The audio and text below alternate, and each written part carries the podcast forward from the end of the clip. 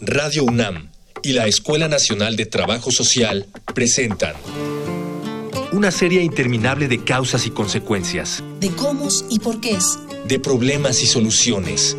Eso es la vida. Vida cotidiana. Sociedad en movimiento.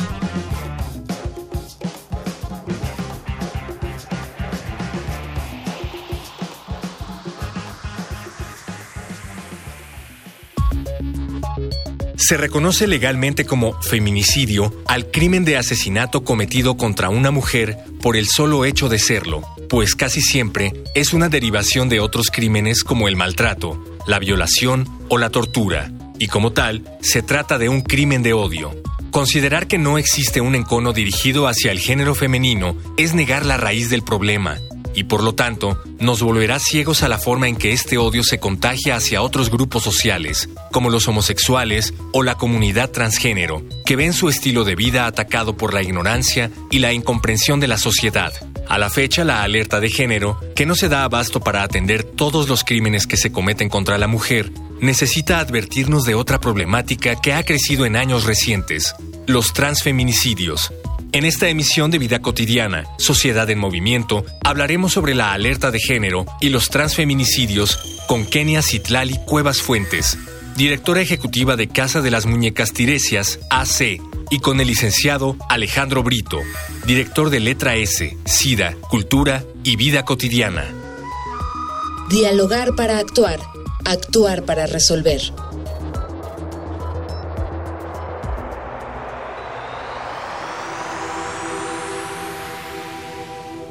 Bienvenidas, bienvenidos. Una emisión más, Vida Cotidiana, Sociedad en Movimiento. Yo soy Ángeles Casillas y de verdad me da mucho gusto que nos sigan como cada viernes, como cada tarde de, de cada fin de semana en este programa, obviamente organizado también por la Escuela Nacional de Trabajo Social. En nuestro, en nuestro programa hemos abordado muchas temáticas y a propósito de, de algunas que identificamos como violencia dirigida principalmente a las mujeres, quisimos también dar el otro lado de la moneda. ¿En qué aspecto? Vamos a hablar yo de transfeminicidios esta violencia que se ejerce con este grupo de personas y que sí, hablamos de las pocas respuestas que hay para un grupo de mujeres mucho más vulnerables se hace, se hace este grupo. Si tiene alguna pregunta vinculada con nuestra temática, por favor, escuchen las diferentes formas de comunicación con nuestro programa. Facebook, Escuela Nacional de Trabajo Social, ENTS, UNAM. Twitter, arroba comunica, ENTS. Instagram, comunicación, ENTS. Ya regresamos de los medios de comunicación. Me da mucho gusto recibir nuevamente en cabina y digo nuevamente porque es la segunda vez y no espero que sea la última de Kenia Citlali Cuevas. Kenia, muchísimas gracias. Muchas gracias, muchas gracias. Gracias por estar aquí. Y a alguien joven que siempre hace que nuestros programas sean frescos, pero no porque sean jóvenes, no quiere decir que carezcan de toda la información especial del tema. Licenciado Samuel Martínez, muchísimas gracias por estar con nosotros. Muchas gracias por la invitación y es un placer estar aquí. Gracias.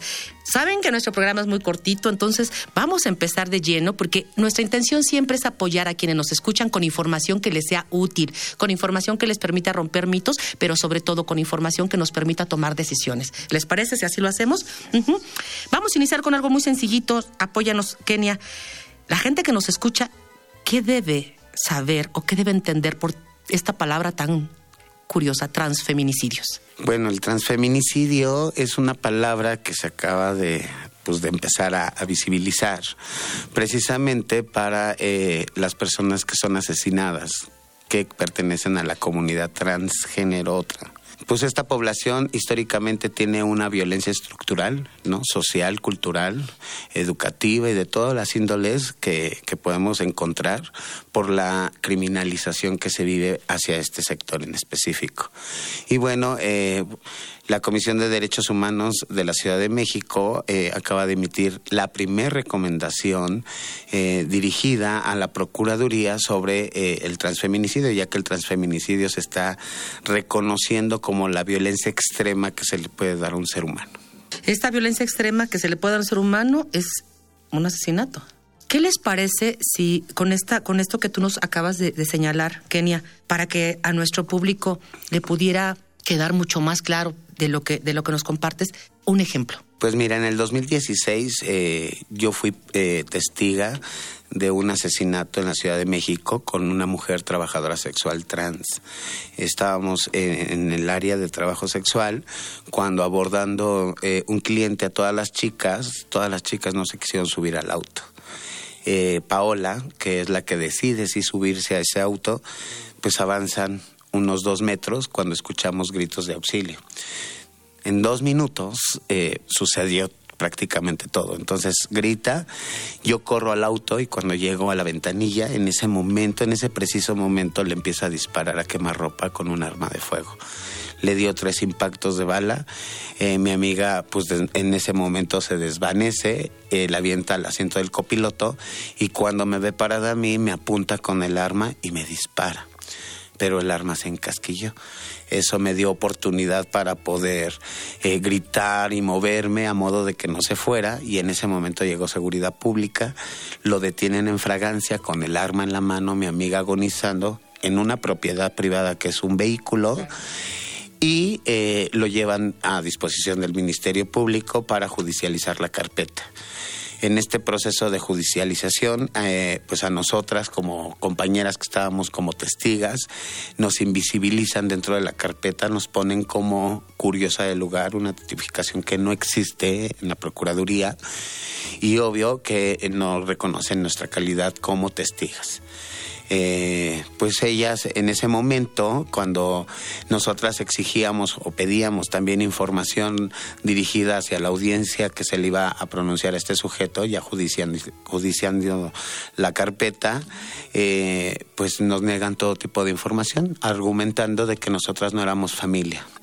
Y bueno, aquí quiero poner un paréntesis que las mujeres trans o de la diversidad que se encuentran en el trabajo sexual desgraciadamente llegan por un contexto violento a esta, a esta parte de, laboral y cuando llegan, pues llegan sin redes, sin apoyos y las familias se van construyendo, ¿no? Dentro de este entorno. Entonces, prácticamente, pues no teníamos a ningún familiar, pero estábamos sus hermanas, ¿no? Que estábamos con ella en ese momento.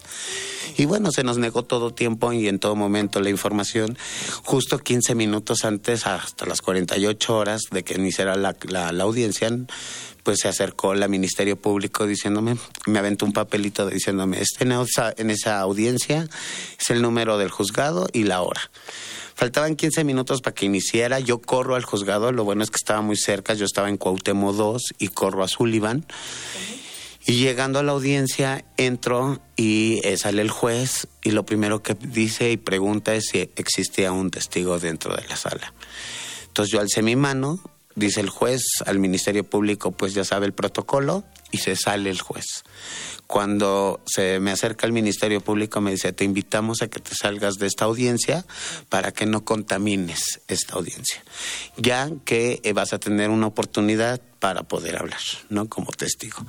Yo confiada en esto que me estaban mencionando, no y confiada que sí se iba a hacer justicia, pues yo me salgo y cuando termina la audiencia lo dejan en libertad cuando lo dejan en libertad las compañeras que sí logran quedarse en la audiencia muy enojadas, muy molestas, eh, deciden hacer como pues algo, ¿no? Que llamarse la, la, atención, yo las calmo y les digo, pues vamos por Paola, ¿no? Vamos por ella, le pedimos el cuerpo y pues nos encontramos con otra negativa, ¿no? No nos quieren entregar el cuerpo de mi compañera y lo único que me argumenta el fiscal de Cuauhtémoc II es decirme que sí me la entregaba después de tres meses y eso descartando toda posibilidad de encontrar algún familiar. Entonces yo le dije, bueno, ok, si ya dejaste libre al asesino y no me quieres entregar el cuerpo para darle cristiana sepultura a mi amiga y no hay ningún familiar, pues yo no le veo ninguna... O sea, pues ¿cómo me lo vas a negar, no? Entonces, pues si no me lo vas a dar, te voy a poner a 500 chicas trabajadoras sexuales y te voy a hacer reinsurgentes, pues exigiendo que me la entregues. Y por arte de magia, pues me dice que sí me la entrega, ¿no? Que ya cuando vio que sí vamos a hacer una manifestación. Cuando me la entregan, pues le damos un procedimiento de velación, estuvimos dos noches velándola y pues bueno, tratando de acompañarla en estos últimos momentos. Y cuando vamos dirección al panteón, decido pararla un momento donde la asesinaron para darle una, una despedida de honor. Y alguien me dijo, Kenia, avanza, este, pues si vas a hacer tu despapalle, pues hazlo bien, ¿no? Y me voy a insurgentes y bajamos el ataúd. Esto eh, fue una visible acción de decir que ya estábamos cansadas por tanta violencia, porque en todos los entornos sociales de toda esta comunidad mexicana hemos sido violentadas históricamente, ¿no? Entonces fue una forma de eh, destapar las croacas de algo que estaba invisibilizado dentro hasta del colectivo LGBT. Por supuesto. Miren, no hay una mejor forma de conocer historias como que la transmita quien la vive. No hay margen de error para interpretar, lo está, lo está haciendo y lo está haciendo muy bien. Hay datos vinculados con nuestra temática que preparamos para la gente y ahorita vamos a regresar un poquito con, a partir del ejemplo que nos presenta Kenia, vamos a una infografía social. Infografía social. De septiembre de 2008 a septiembre de 2017, hubo 337 asesinatos contra personas trans en lo que respecta a México. El Centro de Apoyo a las Identidades Trans es la principal asociación civil que da seguimiento y sistematización a los transfeminicidios, contribuyendo con dichos datos a proyectos más amplios como el Informe de Asesinatos de Personas LGBT en México, realizado cada año por letra S. Solo Brasil tuvo un mayor número de asesinatos reportados, con 1071. Abarcan el 41.05% y para ese mismo periodo, en el mundo se reportaron un total de 2.609 homicidios. A nivel mundial, el principal intervalo en el cual ocurren dichos crímenes comprende de los 20 a los 29 años y le sigue quien tiene de entre 30 y 39 años. Esto es población en edad de ser económicamente activa, en términos de actividades económicas reportadas, de los 2.609 homicidios, 583 fueron perpetrados contra personas dedicadas al trabajo sexual, haciendo de dicha ocupación la más riesgosa. En términos de la espacialidad del homicidio, 763 casos ocurrieron en la calle. Ahora bien, si atendemos al tipo de muerte violenta, 983 ocurrieron con un arma de fuego, 517 con un arma blanca y 272 con golpes. Pero ¿qué exactamente nos dicen estas cifras? En un sentido, muy poco. No sabemos, por ejemplo, la identidad de género de las personas asesinadas, pero sí podemos notar que la inmensa mayoría es parte de una población joven, en edad de ser económicamente activa y quizá por ello presente en el espacio público. Ya regresamos de la infografía social, estamos hablando de transfeminicidios. Está con nosotros Kenia Cuevas y está también Samuel Martínez. Quienes nos escuchan, creo que nadie de, los que hemos estado aquí al pendiente de este relato que nos lamentablemente sucede y nos, nos plantea Kenia, y hemos identificado todas las prácticas de violencia, discriminación, exclusión, por decirlo menos, para este grupo. Yo sé que Samuel tienes mucha experiencia investigando, haciendo informes justamente de estos actos violentos que se traducen en asesinatos. Este es un caso que, bueno, finalmente por lo que ellas deciden manifestarse, algo muy atípico. Yo nunca he visto una manifestación donde haya un, cuerpo eh, ahí, ¿no? ¿Qué datos, qué cifras tenemos? El caso de Paola se suma a 472 casos más que tenemos registrados en Letra S. Letra S publica un informe cada año en el que se da cuenta de estos crímenes de odio. Entendemos que el crimen de odio es la culminación de una vida de vulneración como bien dice Kenia, las mujeres trans han vivido una vida llena de violencias que las llevan a posicionarse en lugares de peligro, en prácticas de riesgo, y los crímenes de odio es solo la culminación de ese tipo de, de, una vida llena de vulneraciones. Entonces, el año pasado publicamos el informe Violencia Extrema, justamente se llama así, los asesinatos de personas LGBTT en México, los saldos del sexenio 2013-2018. ¿Qué pasa? En este informe damos cuenta de 473 crímenes de odio en México, de los cuales 261 son casos de mujeres trans. Más del 50% de los crímenes de odio en México son víctimas eh, mujeres trans. Y la mayoría de, mayoría de ellas son trabajadoras sexuales, ocurren en la vía pública, arma de fuego. Hacemos un reconocimiento de patrones de violencia, puesto eh, que deriva de las posiciones eh, y las situaciones sociales que viven las mujeres trans en México. ¿Podría ser que, compartieras con nuestro público, Samuel, cómo se integra este informe? Es decir, ¿cómo, ¿cómo lo obtienen? ¿A qué instancias se dirigen? ¿O son entrevistas cara a cara? ¿O son como cuando yo te conozco eh, y y son casos porque todo no es fácil. Finalmente, tener esas cifras, pues de alguna manera también puede estar, quiero pensar, sesgado, porque pueden haber otros casos que no se, que no se conocen. De hecho, ese informe eh, está pensado como un subregistro, un, un subregistro oficial. No existe un registro oficial en el que se dé cuenta de víctimas eh, de crimen de odio o en el que se reconozca la orientación sexual o identidad de género de las víctimas. Se habla de asesinatos u homicidios en, en el país, pero no se habla de la orientación sexual de las víctimas o de la identidad de género. Entonces, ¿qué pasa con ese informe? Es un subregistro que nosotros hacemos a partir de notas periodísticas. Hacemos un monitoreo de notas eh, alrededor del país. Algunas organizaciones también nos dan cuenta de ciertos casos que no llegan a notas pero al final pensamos que esta cifra se puede duplicar o incluso triplicar. ¿Por qué? Porque no hay un registro oficial con el que tratamos de llenar nosotros con ese informe, en realidad. ¿Y este informe se hace en qué, en qué espacio geográfico? O sea, ¿cuál es la delimitación? Todo el país. Alcanzamos todo el país. De hecho, eh, nuestro trabajo eh, es tener colaboración con eh, organizaciones de todo el país para poder dar cuenta de todos los casos de todo el país. O sea, no queremos limitarnos a la Ciudad de México, aunque también estamos enfocándonos en hablar de la Ciudad de México. ¿Qué está pasando con la Ciudad de México? Puesto que Ciudad de México reporta 19 casos o crímenes de odio entre 2012, 2013 y 2018, de los cuales 10 son casos de mujeres trans. O sea, digamos que el patrón de violencia contra las mujeres trans se replica en todo el, todo el país. Esta, por una parte, la que nos plantea Samuel, es, un, es una muy buena intervención que tiene que ver desde la investigación, desde la academia, ¿no? Que eh, es muy difícil, por supuesto, pero que a la sociedad nos nutre para visibilizar esta problemática y, y presentar las evidencias. Eso es, por supuesto. Kenia, esta es una acción, esta es una alternativa y otra es la movilización, las manifestaciones, el como tú dices, cerramos vínculos porque somos una familia. A partir del caso de Paola, ¿qué aspectos crees tú que fueron modificándose en esta comunidad a favor de, de, este grupo? Mira, eh, se ha modificado en algunos aspectos. Eh, hemos estado trabajando en el empoderamiento de las mujeres sobre seguridad, sobre salud y sobre integridad. Creemos que eh, la violencia par que se vivía también dentro de estas comunidades era extrema y hemos eh, trabajado a través de talleres dirigidos a la autonomía económica para que las mujeres conozcan otro tipo de herramientas, a lo mejor pensaban que, o de habilidades que pensaban que no tenían,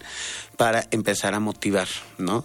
Y que el trabajo sexual sea una opción y no una necesidad. Desgraciadamente, todas las personas trabajadoras sexuales llegan por motivadas por una acción de violencia, aunque después se normaliza esta violencia que ya se encuentran en el trabajo sexual y se normaliza todo, eh, pero al principio es muy difícil, ¿no? Eh, tener que llegar y ponerte en un espacio de esta forma. Hemos estado trabajando eh, en muchos aspectos también de seguridad, ¿no? De, de hacer como eh, grupos dentro de los puntos de tolerancia, donde estamos armando grupos de WhatsApp, donde eh, se coordina, ¿no? Cada esquina eh, y cada una persona de cada esquina están colocadas en este grupo y si alguien llega a agredir en la esquina de Puente Alvarado y Aldama, pues la que está hasta Buenavista ya se está dando cuenta que está este carro agrediendo, ¿no?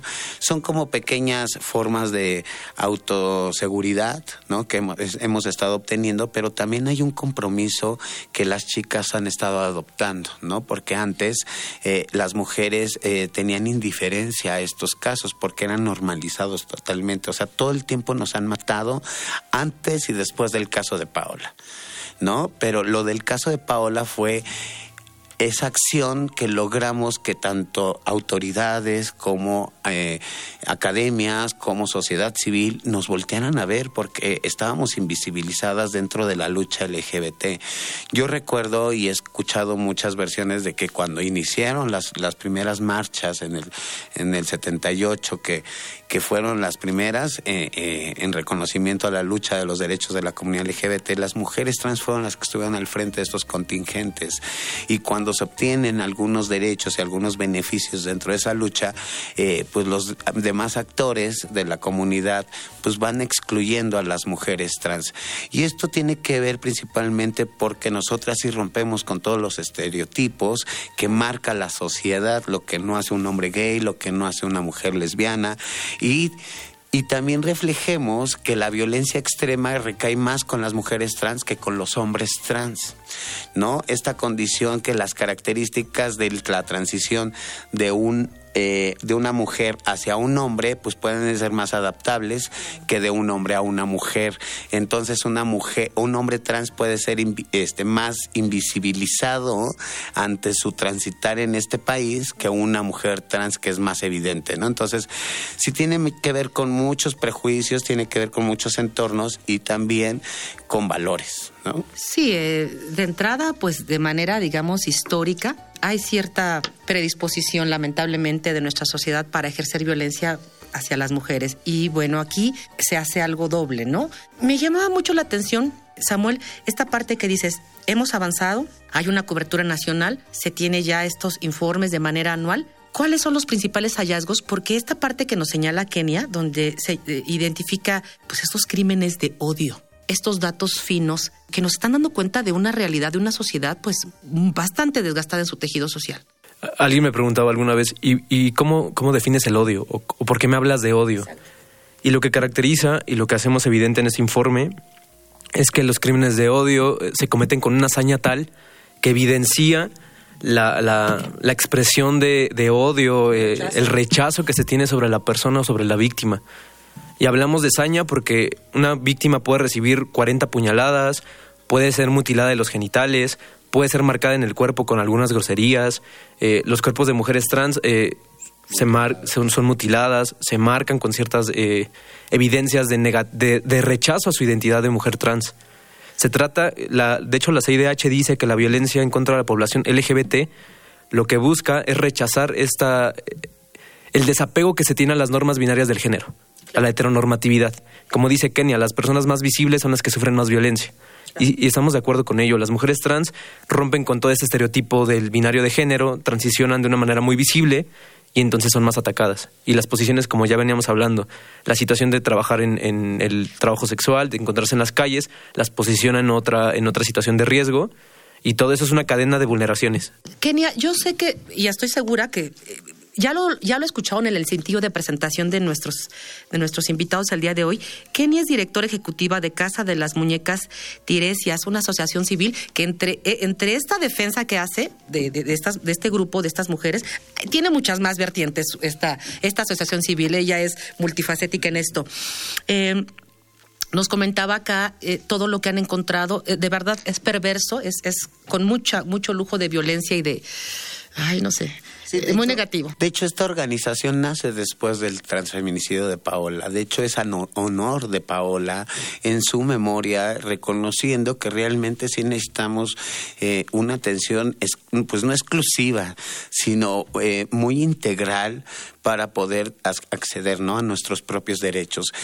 Tanta es la vulnerabilidad, como menciona Samuel, que en la que nos vivimos el día a día, que llega un momento en el que te, te das cuenta que eres una mujer que no tiene ningún derecho, ¿no? Y que lo normalizas en tu propia vida. Entonces, tratas de, luchar, pero no puedes, entonces lo que haces es ponerte eh, en un espacio de confort y es donde se crean estos grupos, ¿no? Estos grupos donde creamos estas familias alternas, ¿no? O, construimos, ¿no? Nuestras propias familias, ¿no? Yo desde que empiezo con Casa de las Muñecas Tiresias lo que hago es pues rentar un espacio, donar mis muebles, ¿no? Desde mi propia postura, desde lo que yo tengo, brindarles un espacio a estas mujeres, ¿no? Que de alguna manera, no nomás es el trabajo sexual, porque del trabajo sexual se detonan las drogas, se detona eh, la criminalización que lleguen a centros penitenciarios, se denota el VIH. O sea, son muchos círculos de, violencia en el que tienen que estar ahí eh, votando. Y bueno, lo que hacemos es caucharlas, acompañarlas en todos estos procesos. Y lo que yo estoy haciendo y tratando de, de, establecer y de poner como un modelo de intervención, pues es esto, ¿no? Algo integral que puedan eh, mover fibras para poderse volver a enamorar de sus sueños, de sus posturas que han dejado atrás desde el momento de hacer una transición. Tenemos que renunciar a todo cuando hacemos una transición, porque la familia nos rechaza, porque la sociedad nos rechaza, porque las autoridades, si llegas a una institución a, ver un programa o algo, se te niega o te ven mal. Entonces eso quiere, son, son factores que hacen que las mujeres desistan y se vayan. Entonces la única oportunidad que tenemos laboralmente o es el trabajo sexual o es el estilismo o el show travesti o las labores domésticas. Entonces, no tenemos mujeres trans, enfermeras, abogadas, licenciadas y las que ya tienen una carrera es porque se construyeron en la academia como hombres gays. Y no como mujeres trans, ¿no? Entonces ya terminan su carrera, deciden hacer una transición y pues ya ahora con transición y con carrera no consiguen trabajo, ¿no? Vamos terminando ya. Eh, Samuel, me gustaría mucho, yo sé que todo lo que se, se investiga tiene, tiene un porqué. Hay una utilidad. No solamente es visibilizar esta situación. Yo, yo me preguntaría, para que no quede como que en el tintero, para quienes nos escuchan, eh, si se investiga estas características que no son fáciles, ¿no? El tipo de, de, de lesiones, de homicidio, las características de la víctima. ¿Han pensado en cómo investigar o qué categorías sí se podrían indagar del victimario, es decir, de quien ejerce esta violencia? Hay un apartado dentro de ese informe, no es tan complejo hasta ahora, pero se está planteando en, en, hacerlo porque es importante saber quién ejerce la violencia. De los datos más generales que te puedo dar ahora es que son jóvenes jóvenes de incluso menores de edad a veintipico años de edad. O sea, son jóvenes, los, siempre son hombres. Hasta el momento no tenemos un victimario que sea mujer o que haya cometido un crimen de odio a una mujer. No siempre hay una relación directa con la víctima. Eso es muy importante porque hay un prejuicio constante en asumir que los crímenes de odio son pasionales. Los crímenes de odio no son pasionales. Es un error concebir este tipo de crímenes de esa manera. ¿Por qué? Porque limitas las líneas de investigación que se pueden seguir. Los crímenes de odio se cometen por desconocidos, por ligues de una noche, por personas que presumen o pretenden engañar a las víctimas, haciéndose pasar por gays, por hombres interesados en las mujeres trans, por ejemplo, y al final pues lo que cometen es un crimen de odio. Hay que dejar de lado estos prejuicios que se comparten incluso dentro de las procuradurías, por ejemplo, de las investigaciones. Hay un prejuicio muy marcado por asumir que son crímenes pasionales cuando no lo son. Hay que retomar la línea del crimen de odio como punto de partida. Y antes de, que se me vaya, eh, recuerdo que nos preguntabas, ¿y cuál es la utilidad de la investigación? ¿Un para qué? Eh, la investigación que presentamos nosotros tiene el objetivo de que sea apropiada por las organizaciones, por ejemplo, Casa de Muñecas, organizaciones de otros estados, para motivar políticas dentro de los estados. Actualmente contamos solo con dos estados que reconocen el agravante de crimen de odio dentro del Código Penal. Eh, te tengo la lista, si me das un segundo te la digo, pero son dos estados en, realidad. Y tan solo son ocho los que reconocen la, la ley de identidad de género. Ah, pues o sea, cuando Kenia dice renunciamos a todo, sí están renunciando a todo. ¿Por qué? Porque no tienen derecho, no hay un reconocimiento legal de su nueva identidad. Entonces esto limita el acceso a salud, el derecho a, la educación, el derecho a un trabajo digno, a la vivienda, etcétera, etcétera, etcétera, etcétera somos parte de la sociedad y créanme que somos muy sensibles a esta problemática. Hay mucho por hacer, hay mucho que todavía romper como mitos y prejuicios. Acuérdense que nosotros criamos a esos jóvenes que están cometiendo esos, esos delitos. No me resta más que agradecerles de verdad, Kenia, de verdad, Samuel, gracias por haber estado con nosotros en nuestro programa y a quien hace posible, obviamente, en producción, nuestro productor Miguel Alvarado. Hoy nos acompañó en los controles Josué Ríos. También estamos en la postproducción Jorge Herrera, Mónica Escobar, pero en particular quiero agradecer a todas y todos quienes nos escuchan cada viernes de manera interrumpida. Soy Ángeles Casillas, me despido deseándoles de verdad un excelente fin de semana. Hasta luego. Vida cotidiana es una coproducción entre Radio UNAM y la Escuela Nacional de Trabajo Social.